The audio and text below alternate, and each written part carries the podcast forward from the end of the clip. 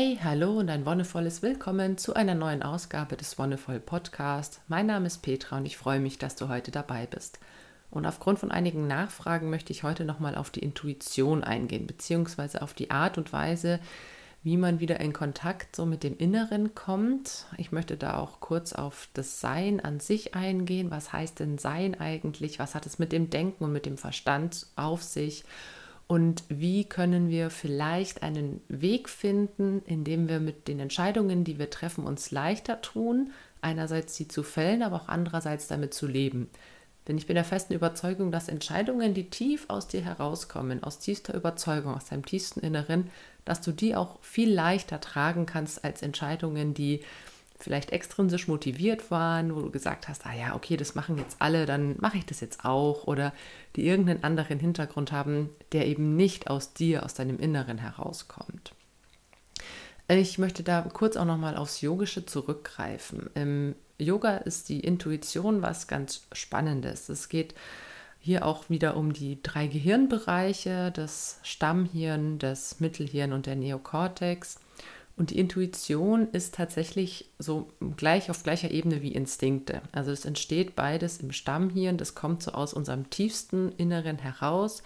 Die Intuition ist was, was schon sehr lange in uns veranlagt ist und es ist auch was, was uns sehr früh in unserem Leben schon den Weg weisen kann. Also auch wenn du dir kleine Kinder, Babys anguckst, die treffen auch Entscheidungen, die haben jeden Tag mit Entscheidungen zu leben und vielleicht auch zu kämpfen. Und deren Großhirnrinde, der Neokortex, ist einfach noch nicht so weit entwickelt. Ne? Das ist einfach ein Fakt, dass sich der erst mit der Zeit herausbildet, dass da die verschiedenen Zentren, Zentren und sensible Phasen haben, wo die Kinder lernen und so weiter. Und trotzdem schaffen es die Kinder, sich irgendwie so durchs Leben zu boxen. Und die, ähm, ja, die, die machen ganz spannende Sachen. Du kannst einfach mal echt Kinder beobachten, wie die lernen, wie die handeln und da kommt eben ganz viel aus dem Instinkt und intuitiven Verhalten heraus. Also das ist äh, schön zu sehen, einfach wie die mit Wasser umgehen, wie die mit Dreck umgehen. Also, ne, also ein Kind würde sich nicht von sich aus komplett einfach so mit dem Gesicht voraus in eine riesige Matschpfütze schmeißen. Ne? Also klar, die lieben Matsch und alles, aber die fangen an, das so ganz vorsichtig erstmal zu erkunden. Ne, die sehen, okay, das ist irgendwie was Neues, erkunden das für sich. Immer wenn was Neues kommt, dann erkunden die und erforschen die das erstmal.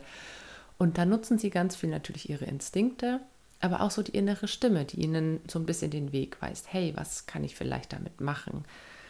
Und auch diese ist natürlich bei Kleinstkindern noch nicht so ausgeprägt. Das entwickelt sich alles erst. Und je älter wir werden, desto mehr können wir auf das zurückgreifen, was wir bereits gelernt haben, aber umso mehr Neues kommt auch immer wieder dazu. Und in unserer Gesellschaft hat sich so eingebürgert, dass das, was wir dann mit dem Großhirn machen können, ne, sprechen, zeichnen, rechnen, was auch immer, dass das irgendwie einen höheren Stellenwert bekommen hat. Ich weiß nicht genau warum. Also anscheinend hat es, also meiner Meinung nach hat es auf jeden Fall mit der Aufklärung zu tun, mit verschiedenen philosophischen Strömungen, man denke an, ich, ja, denke, also bin ich. Ich denke, also bin ich. Allein schon der Satz ist irgendwie so beschränkend, finde ich. Also ich bin doch nicht nur das, was ich denke und ich bin nicht nur, weil ich denke, ich fühle auch. Und das ist ein Bereich, der da zum Beispiel vollkommen ausgeschlossen wird. Ich denke, also bin ich. Naja, okay, dazu später noch mehr. Und so kommt es dann, dass wir nach und nach uns ähm, ja mehrere Bereiche in unserem Leben so erarbeiten und, und zugänglich machen. Wenn man sich das Yogische jetzt noch ein bisschen weiter anschaut, dann habe ich auch davon schon mal gesprochen, dass es eben diese Dreiteilung im Gehirn gibt und dass dem die drei verschiedenen Minds, ähm, Geister zugeordnet sind, der Positive Mind, der Negative Mind und der Neutral, Neutral Mind, also der positive Geist, der neutrale Geist. Und es ist eine schlechte Übersetzung, Geist, das trifft es einfach nicht gut. Mind ist einfach ein sehr schönes englisches Wort dafür. Geist ist es bei uns immer so was, ja, entweder was Religiöses oder irgendwie was ähm, Erschreckendes, Spooky-mäßiges. Es geht hier tatsächlich um, um den Körper, den Geist und die Seele. Ne? Also das, was dich so beseelt, ist das eine, das, was deinen Körper ausmacht, das andere. Und das, was den Geist ausmacht, ist so dieser dritte Bereich, der Mind. Und da gehört das Denken auf jeden Fall mit dazu. Das Denken findet auf jeden Fall in diesen Ebenen statt. Aber es ist eben nur ein Teil von diesen dreien und es gibt keine Wertung im Yoga. Es gibt sowieso versucht das Yogische sämtliche Wertung außen vor zu lassen, weil sobald wir anfangen zu werten, kommen wir auf eine Ebene, in der wir nicht mehr frei sind. Es geht auch gerade bei den Minds ganz viel darum, die miteinander abzustimmen und zu ja, auszubalancieren. Menschen, die eben sehr stark im Negative, im beschützenden Mind sind, die ähm, ja, brauchen vielleicht mal eine Portion vom Positive Mind, von denen der da wieder ein bisschen entgegensteuert. Und Menschen, die zu viel im neutralen Mind sind, ne, die wägen immer alles ab zum Beispiel. Ne? Also der, da wird jedes Argument hin und her gewälzt, da wird jede Eventualität bedacht und mit einbezogen und hin und her gerechnet. Und da fehlt dann vielleicht eben die Intuition, so dieses, ähm, ja, dieses aus sich herauskommen. Und das ist ganz spannend, weil diese drei Geister, diese oder die drei Anteile des Geistes, wie es auch heißt, sind nochmal in ein größeres System eingebettet. Und zwar in das System der zehn Körper. Also im Yogischen gibt es die Vorstellung, dass es eben nicht nur deinen Körper gibt, mit dem du jetzt irgendwie sitzt, läuft, stehst, was auch immer gerade tust. Das ist nur die eine Ebene, der physische Körper. Aber es gibt eben noch neun andere. Und da gibt es zum Beispiel den Prana-Körper, also ne, der Körper, der dich mit Lebensenergie versorgt. Und es gibt auch diese drei Minds, die sind jeweils als ein Körper vertreten. Also von diesen zehn Körpern sind die drei Minds jeweils ein Anteil. Und wenn wir jetzt das alles in Bezug setzen, dann bist du allein aus dieser Sichtweise heraus schon mehr als nur dein Denken. Also ich denke, also bin ich, würde dich auf ein Zehntel deines Seins in diesem Bild beschränken, weil du einfach noch viel mehr bist.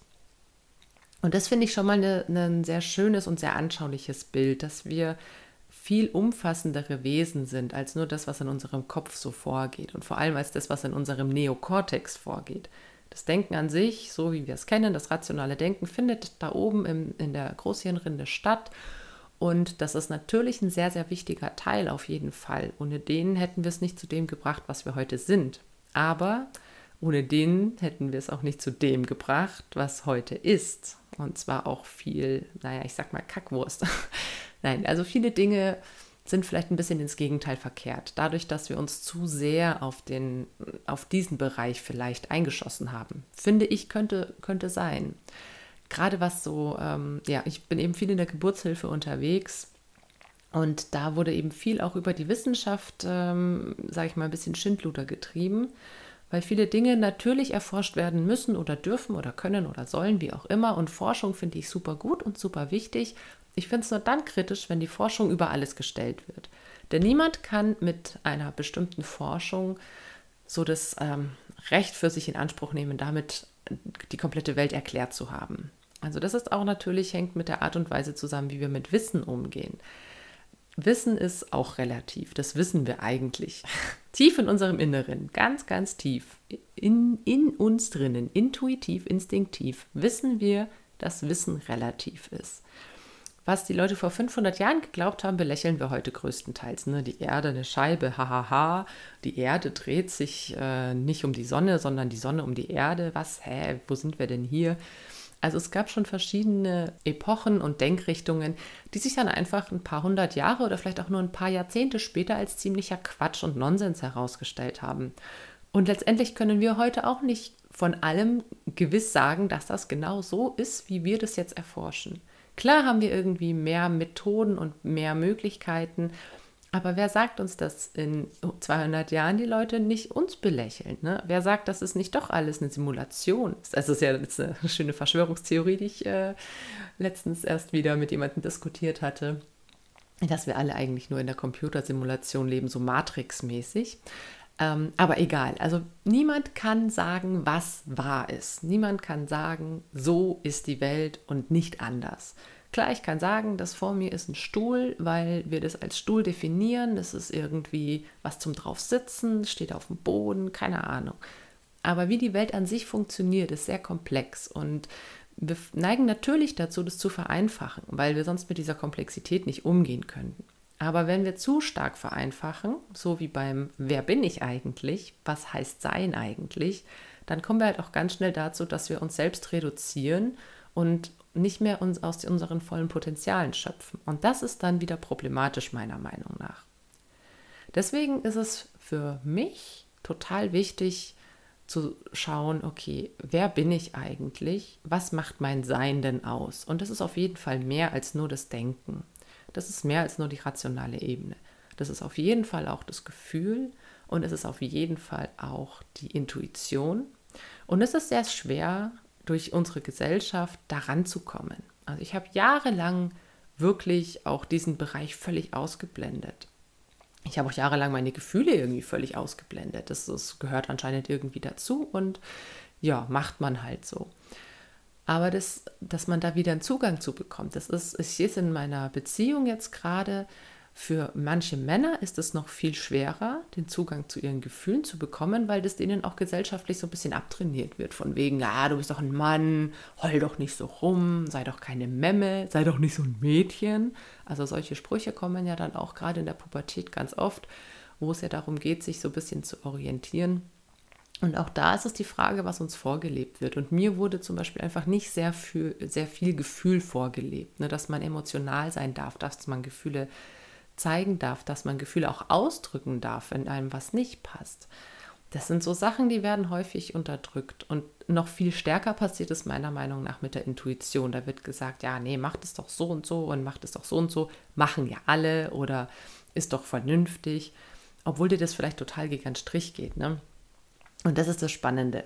Wenn du dieses Empfinden hast, das geht mir aber voll gegen den Strich, da mal nachzuspüren. Warum geht dir das gegen den Strich? Was passiert da in dir drinnen? Da steckt bestimmt erstens ein Gefühl dahinter, ein Bedürfnis, vielleicht auch eine Angst.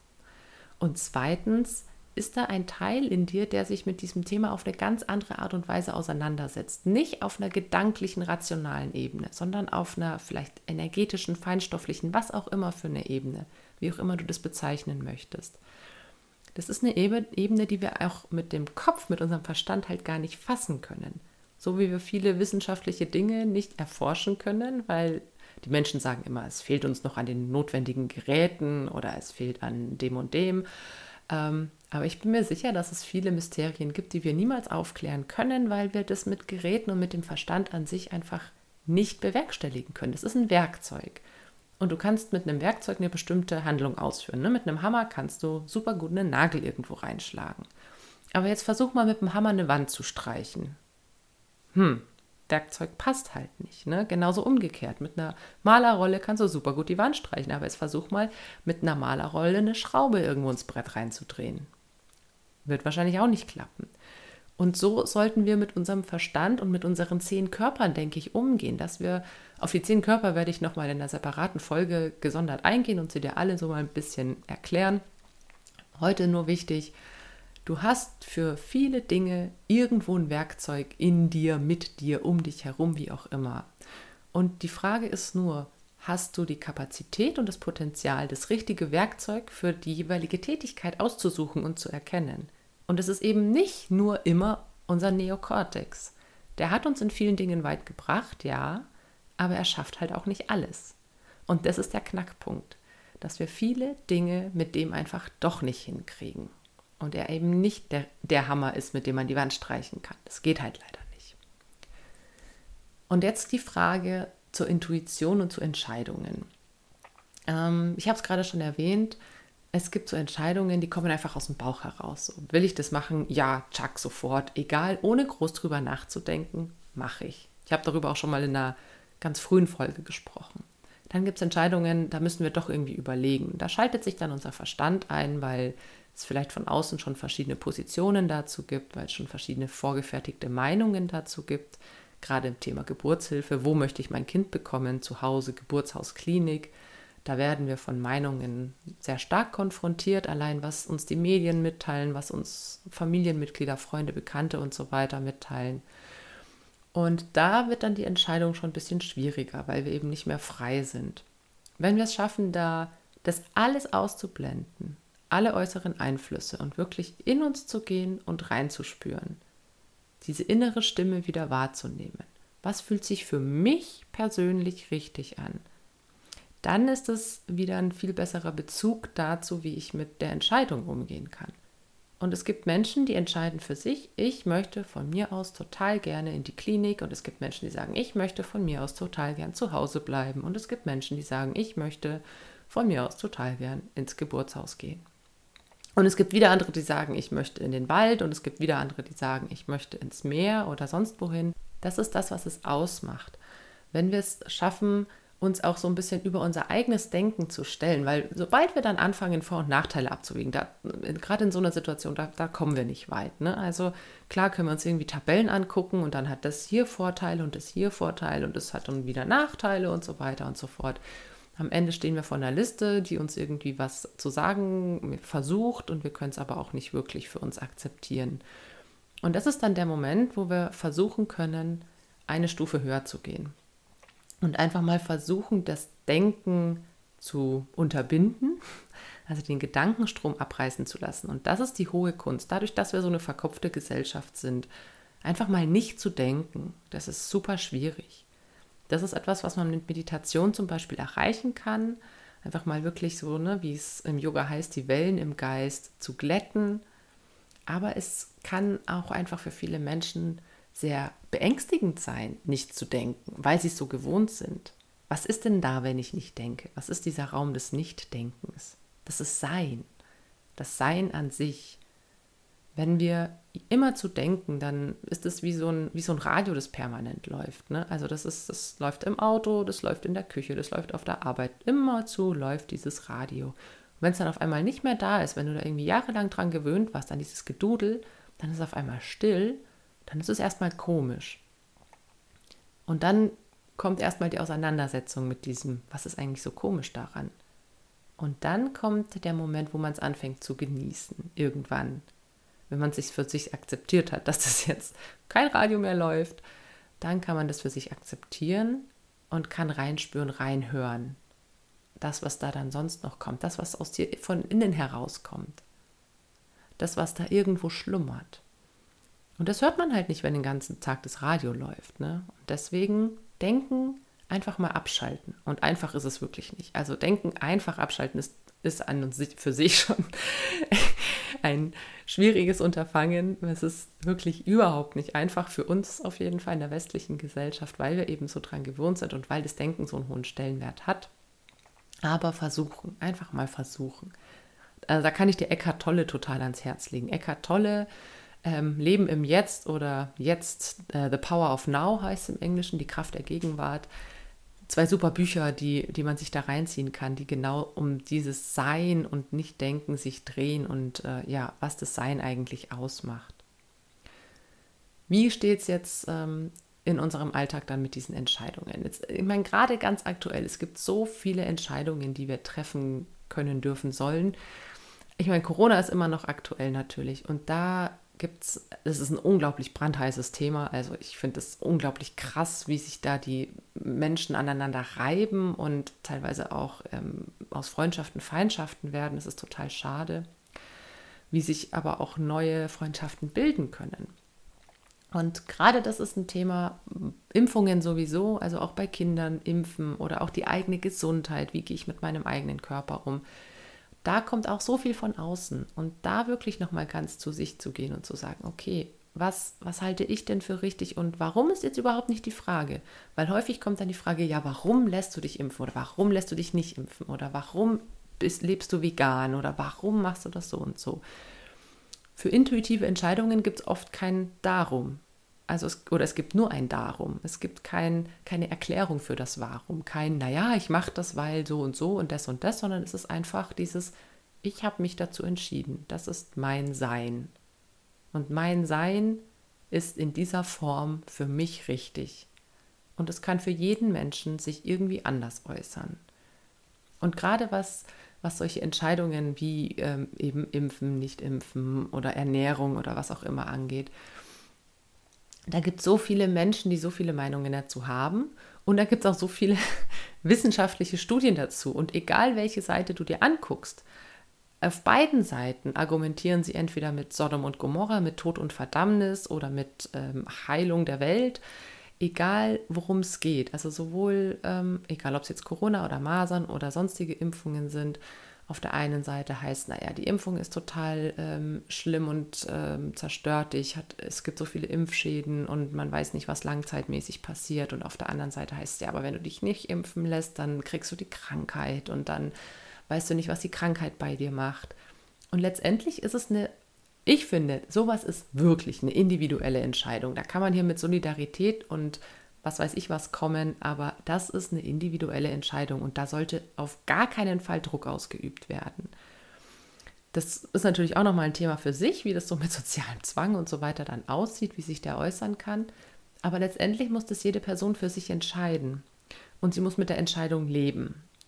Und es gibt Menschen, die lassen einen Eingriff bei sich machen auch was Operationen angeht, ne, so ähm, lebensrettende Operationen oder nicht, also lebensverlängernde Operationen oder Maßnahmen, lässt man das machen oder nicht. Der Eingriff hat ein gewisses Risiko, aber vielleicht hilft es ja.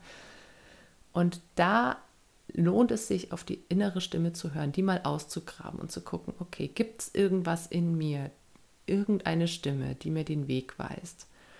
Und für mich ist es häufig so gewesen, dass ich jetzt gerade in den letzten Jahren, wo ich mich eben übers Yoga viel damit auseinandergesetzt habe, Entscheidungen aus dieser Intuition heraus getroffen habe.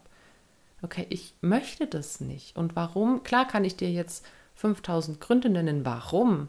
Aber letztendlich sind es nur irgendwelche nachgeplapperten Phrasen, die man irgendwo aufschnappt. So, naja, ich möchte kein Fleisch essen, weil das so und so viel Hektar Land verbraucht und weil das so und so viele gesundheitliche Schäden hat.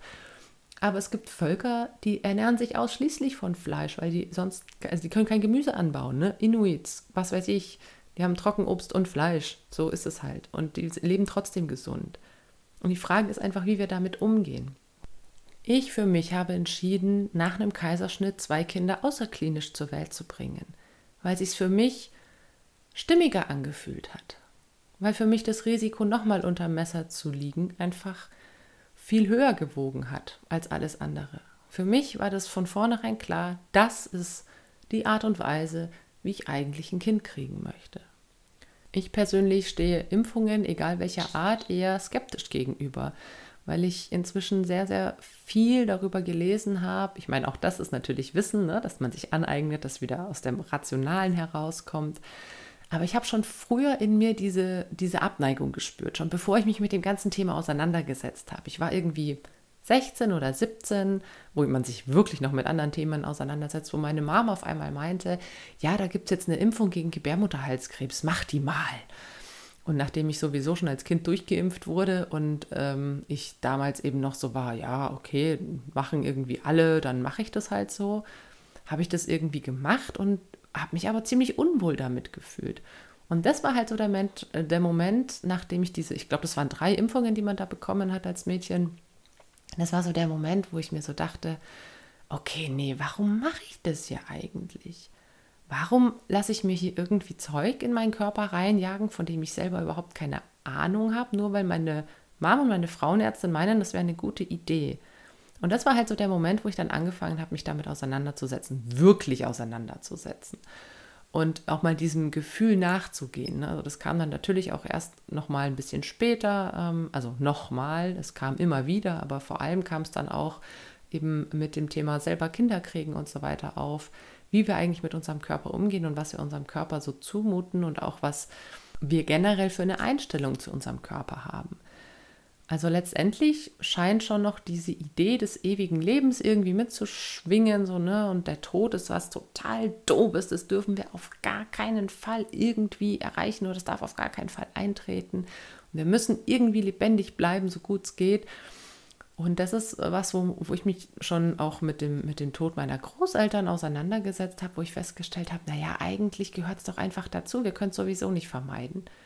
Die, der, der Umgang mit dem Tod und mit dem Vergänglichen ist nochmal was extra, wo ich auch nochmal auf jeden Fall in einer separaten Folge drüber sprechen möchte. Aber ich glaube, das ist der ursprüngliche Antrieb für viele Entscheidungen. Ganz, ganz, ganz, ganz, ganz tief in uns drinnen geht es immer nur ums Überleben. Das ist halt auch natürlich das, was unser Stammhirn ausmacht, ne? dieser Überlebenstrieb. Überleben, Überleben, Überleben, Überleben.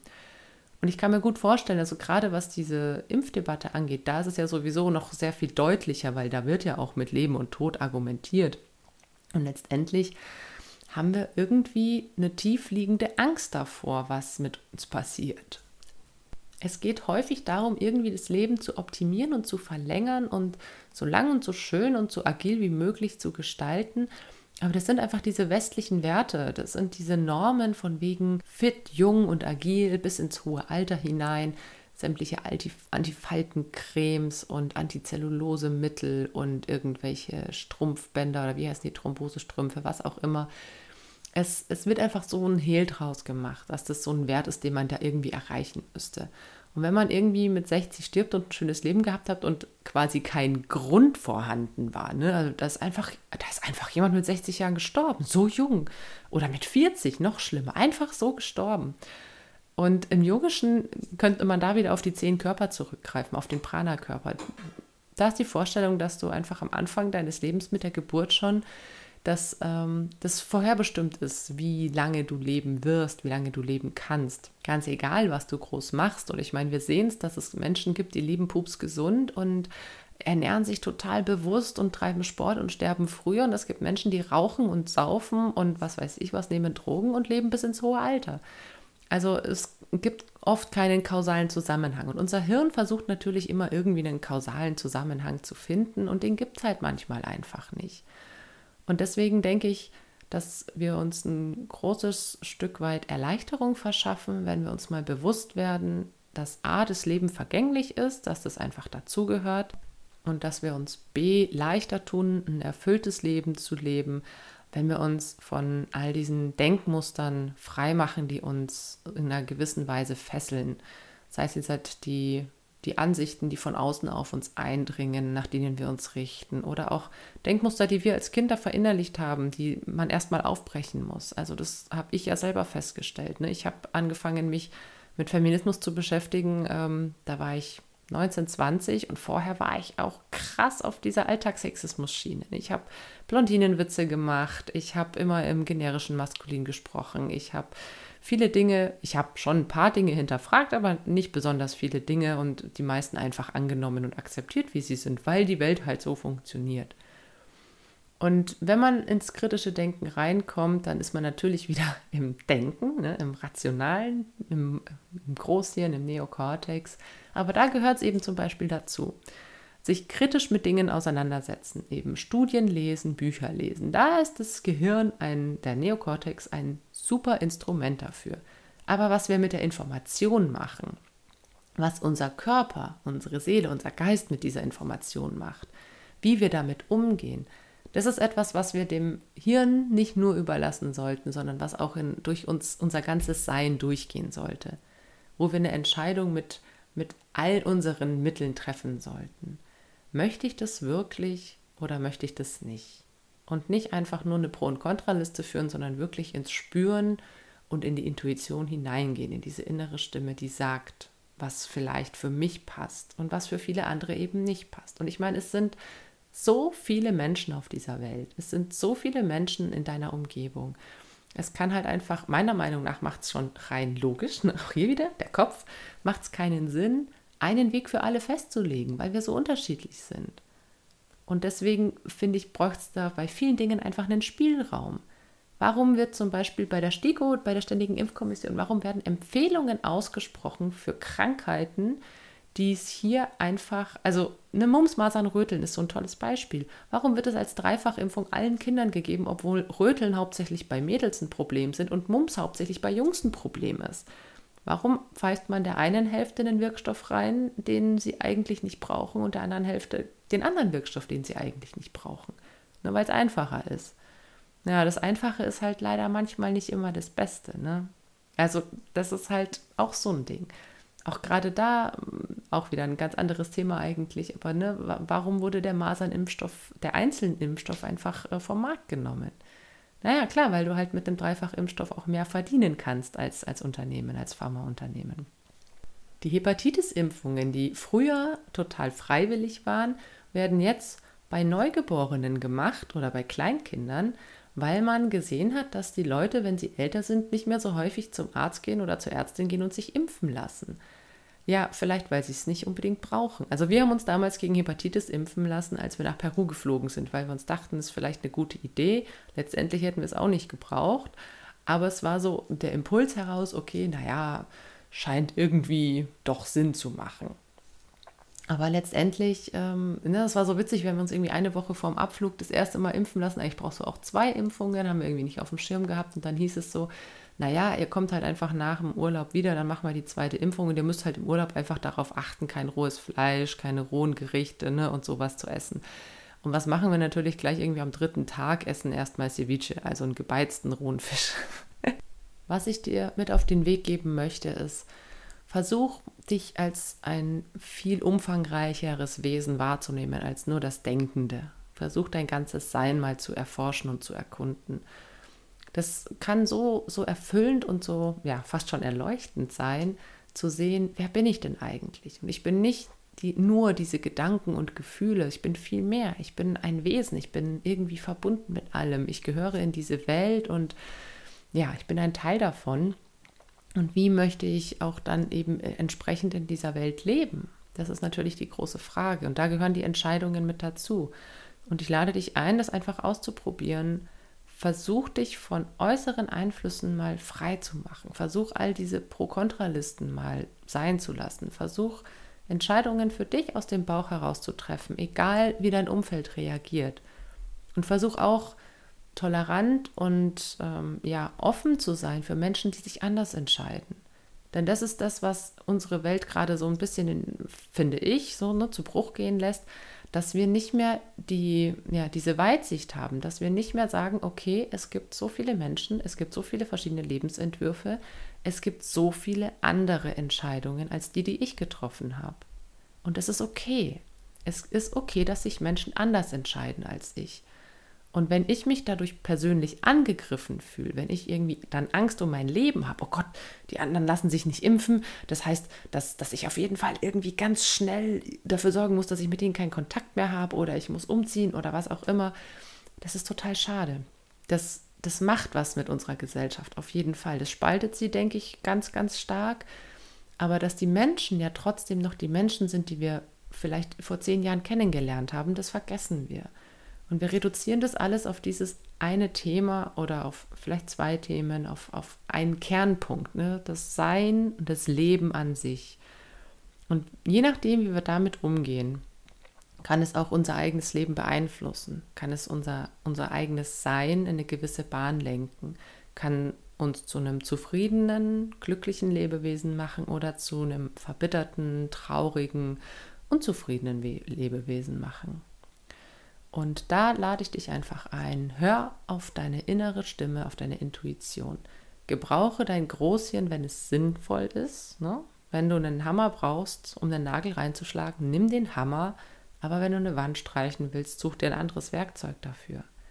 Such dir ein Werkzeug, das dir zur Verfügung steht, in dieser Fülle deiner Fähigkeiten und Potenziale. Da ist so viel mehr als nur das Denken. Aber wenn du denken musst, dann gebrauche es auch wirklich. Dann nutze es aber nutze es weise und nutze es im wahrsten Sinne des Wortes mit Verstand.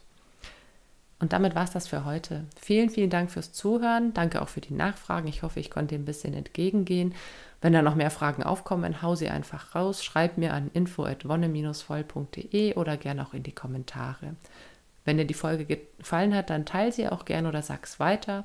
Und wir hören uns dann in ein paar Wochen wieder. Bis dahin wünsche ich dir alles, alles Gute und noch einen wonnevollen Tag.